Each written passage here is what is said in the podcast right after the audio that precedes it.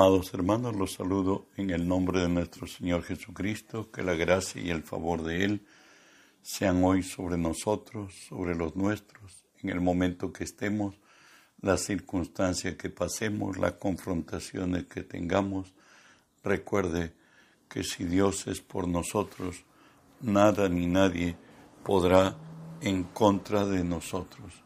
Estamos estudiando la palabra de nuestro Dios en Proverbios 6, 16, que nos dice así, seis cosas aborrece Jehová, aún siete abomina su alma.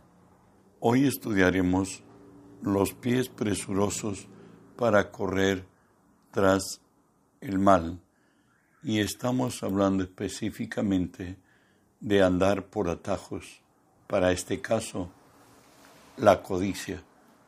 ¿Qué es la codicia? Es la ambición desmedida y exaltada de poseer algo que no nos pertenece. De ahí que en la ley de Dios, los mandamientos, nos dice así, no, no codiciarás la casa de tu prójimo, no codiciarás la mujer de tu prójimo, ni su criada, ni su buey, ni su asno, ni cosa alguna de su prójimo. La palabra del Señor nos habla del por qué Israel no entraron en la prueba, la tierra prometida, aquellas personas que en el camino quedaron muertas. En la palabra nos dice, no codiciemos cosas malas, y entre ellas está fornicar. Y esto incluye cualquier pecado sexual, a pesar del tiempo en que vivimos, la Iglesia levanta el estandarte de la fe y revela el carácter de Dios. 1 Corintios 6, 18 al 20 nos dice, huir de la fornicación. Cualquier otro pecado que el hombre cometa está fuera del cuerpo, mas el que fornica contra su propio cuerpo peca. ¿O ignoráis que vuestro cuerpo es el templo del Espíritu Santo? El cual está en vosotros, el cual tenéis de Dios, y no que sea, y no que sois vuestros. Bueno, al venir a Cristo, nuestro, nuestro cuerpo es el templo del Espíritu Santo. Por tanto, el que fornica está profanando el templo del Espíritu de Dios. Estamos hablando de cristianos nacidos de nuevo. Hoy veremos Jesús y el matrimonio. Jesús, eh, por los fariseos que siempre lo acosaban, le preguntan acerca del matrimonio y de las razones por qué Moisés permitió el divorcio. Jesús le dijo en primera instancia por la dureza de su corazón. Más dijo así Mateo 19:6, así que ya no son más dos, sino una sola carne por tanto, lo que Dios juntó, no lo separe el hombre. Recuerde que por dos razones el matrimonio debe continuar hasta que Dios nos separe. Lo primero es por la inversión que hicimos en todo, en todo emprendimiento que tenemos. Vamos a invertir tiempo, vamos a invertir talento, vamos a invertir dinero, pero el día que nos casamos, con quien nos casamos, nos invertimos nosotros todo nuestro ser, espíritu, alma, cuerpo, sueños, todo lo que sucedió ahí y el costo de la separación del matrimonio es que los, los hijos sufren y de pronto Satanás aprovecha y toma y toman decisiones equivocadas pretendiendo que los quienes los agraviaron les duela y terminan en adicciones. Se dice que más del 80% de los males sociales han, han, acontecido ello en aquellos que sus hogares han sido disfuncionales y terminaron en divorcio. Y de ahí que nos dice la palabra en Hebreos 13:4, honroso sea el matrimonio y el hecho sin mancilla, pero a los fornicarios y a los adúlteros los juzgará Dios. Sabes, Dios instruye al hombre la fidelidad en la pareja. Lo encontramos en Proverbios 5, que nos dice ahí, no oí la voz de los que me instruían y a los que me enseñaban, no incliné mi oído, casi en todo mal estado, en medio de la sociedad y de la congregación. Bebe el agua de tu misma cisterna y los raudales de tu propio pozo. Esto habla de la unión de la pareja misma y nos dice además, se derramarán tus fuentes por las calles y tus torrentes de aguas por las plazas, o sea, tendrás experiencias fuera de tu legítimo matrimonio. El flagelo del adulterio y la fornicación alcanza a casados, a jóvenes, ancianos, sujetos a apetitos carnales, y de ahí que Dios nos da consejos divinos que debemos tener en consideración. Primera de Pedro 2.11 nos dice, amados, yo os ruego, como a extranjeros y peregrinos, que os abstengáis de los deseos carnales que habitan, que batallan contra el alma. Es más todavía, 1 Corintios 7, 1 y 2 nos dice, en cuanto a las cosas que me escribisteis, bueno le sería al hombre no tocar mujer, pero a causa de las fornicaciones, cada uno tenga su propia mujer y cada una tenga su propio marido. Hay una exhortación en el Señor en Proverbios 6, 27 y 28 Generalmente estos se dan en la adolescencia y la juventud, por cierto, y no dice así, ¿tomará el hombre fuego en su seno sin que sus vestidos ardan? ¿Andará el hombre sobre brasas sin que sus pies se quemen? ¿Qué te quiere decir y qué me quiere decir a mí esto? Que quienes viven la fantasía, por cierto, durante lo que ellos llaman el enamoramiento, con abrazos, besos, caricias, necesariamente tarde o temprano están incitados a pecar. Y de ahí que nos dice Jeremías 31, 19 de este momento en la vida del hombre, porque después que me aparté, tuve arrepentimiento, y después que reconocí mi falta, herí mi muslo, me avergoncé y me confundí, porque llevé la afrenta de mi juventud, en la juventud donde el alma y el cuerpo del hombre toman otras realidades y de pronto ya no vemos a la compañerito o a la, compañera como mi compañerito mi compañera, sino como un hombre o una mujer. Por tanto, despierta deseos y finalmente, si cedemos a las caricias, a los abrazos y a los besos, necesariamente terminemos, terminaremos en fornicación u otros en adulterio. Avanzamos. Romanos 13 nos dice así, y esto conociendo el tiempo, que ya es hora de levantarnos del sueño, porque ahora está más cerca de nosotros nuestra salvación que cuando creímos. La noche está avanzada y se acerca el día. Desechemos pues las obras de las tinieblas y vistámonos de las armas de la luz. Andemos como de día, honestamente, no en glotonerías y borracheras, no en lujurias y lascivias, no en contiendas y envidias, sino vestidos de Jesucristo, y no proveáis para los deseos de la carne. Otra forma de andar en atajos es por murmurar Murmurar nos dice de refunfuñar, quejarse o gruñir. ¿Sabes? Se usa esto en la Biblia en conexión con los hechos que tuvieron durante los 40 años de Israel que vagó en el desierto.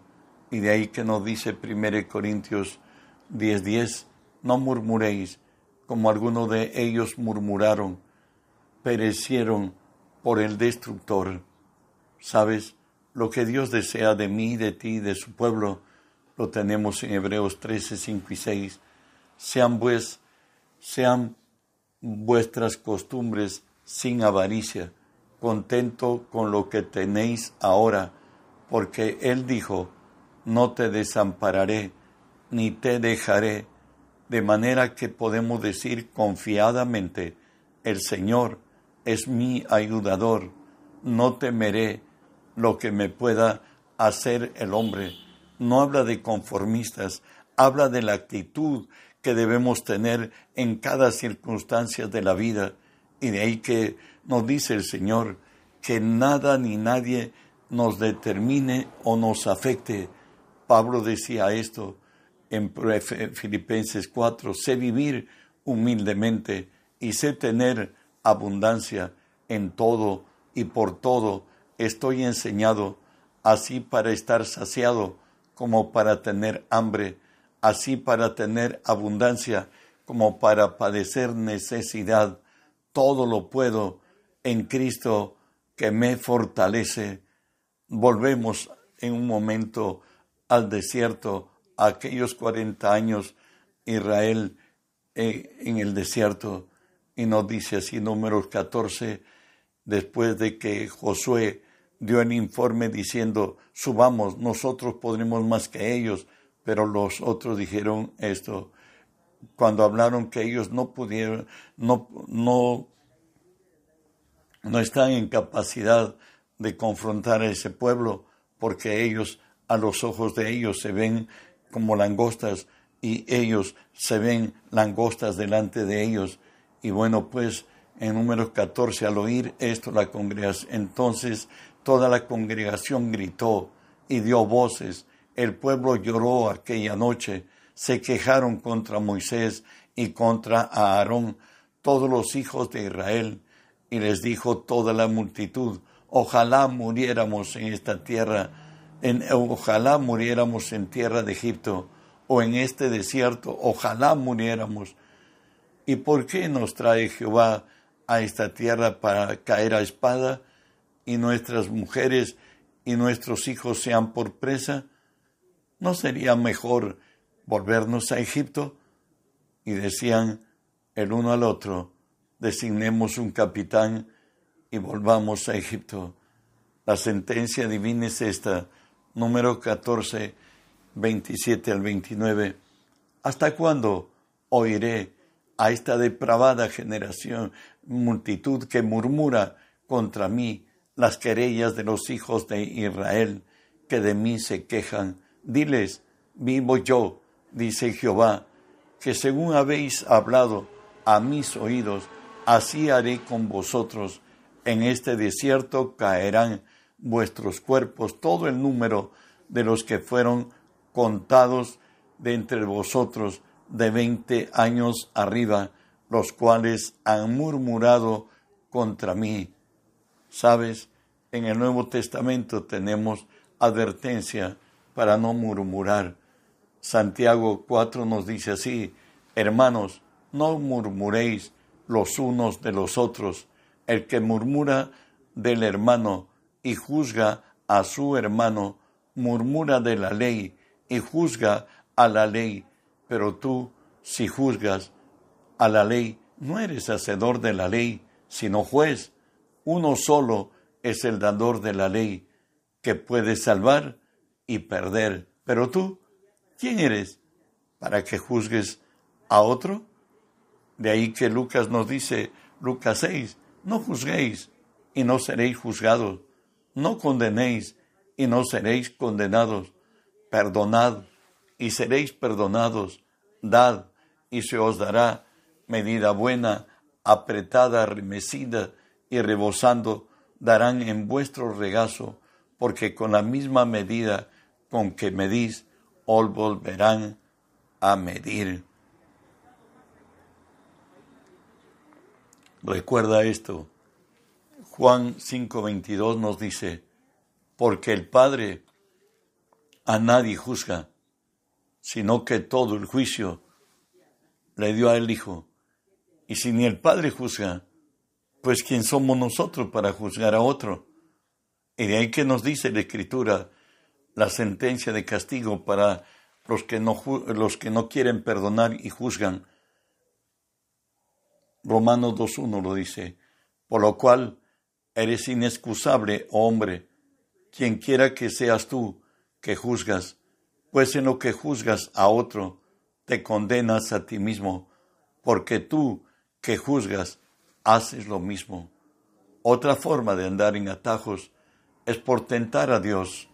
1 Corintios 19 nos dice, ni tentemos al Señor, como también algunos de ellos le tentaron y perecieron por las serpientes.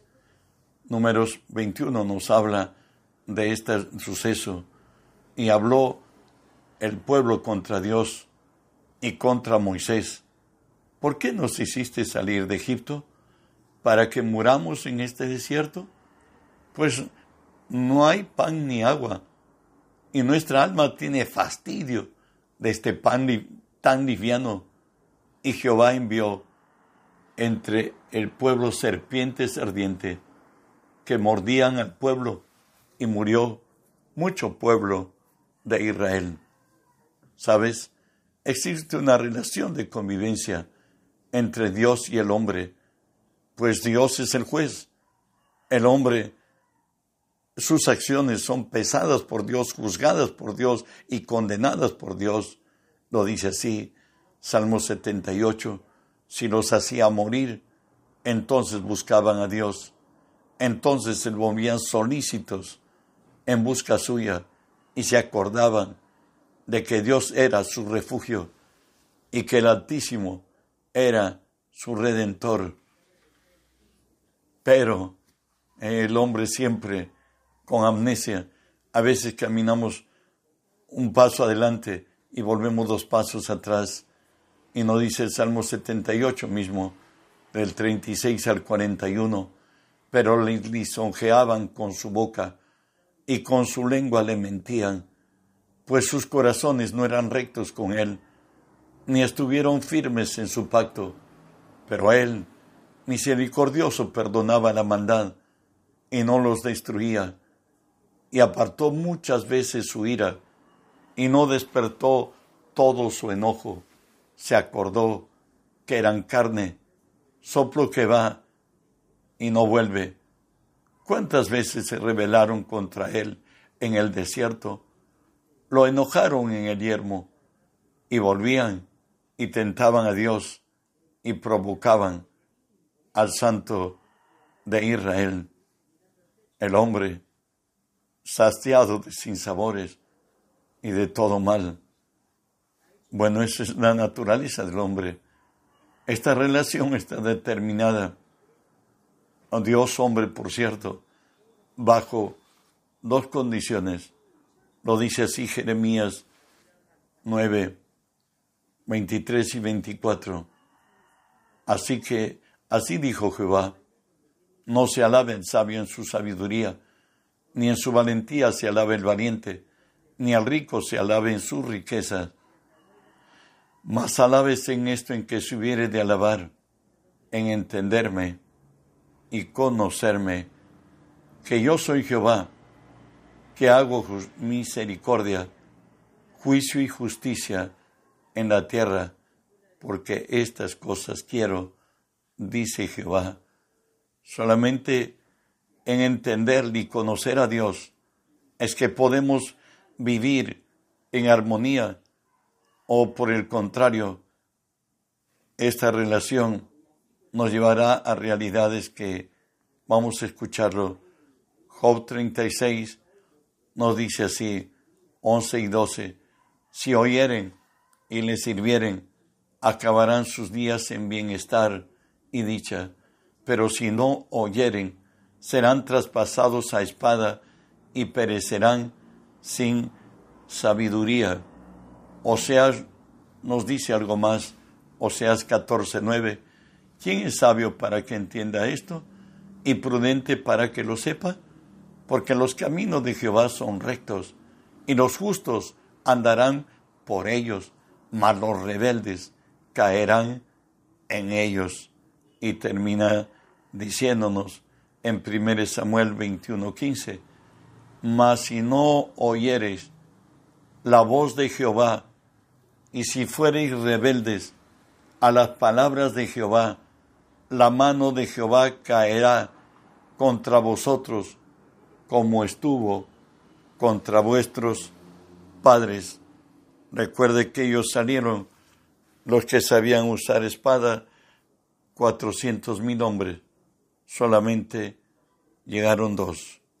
¿Por qué? Por fornicarios. ¿Por qué? Porque murmuraron contra Dios. ¿Por qué más? Porque tentaron a Dios. Que Dios nos libre, que Dios afirme nuestro corazón en Él para que obremos en su voluntad. Que la gracia de Dios sea contigo y reenviamos el mensaje que la tierra sea llena del conocimiento de Dios como las aguas cubren la mar. Bendiciones.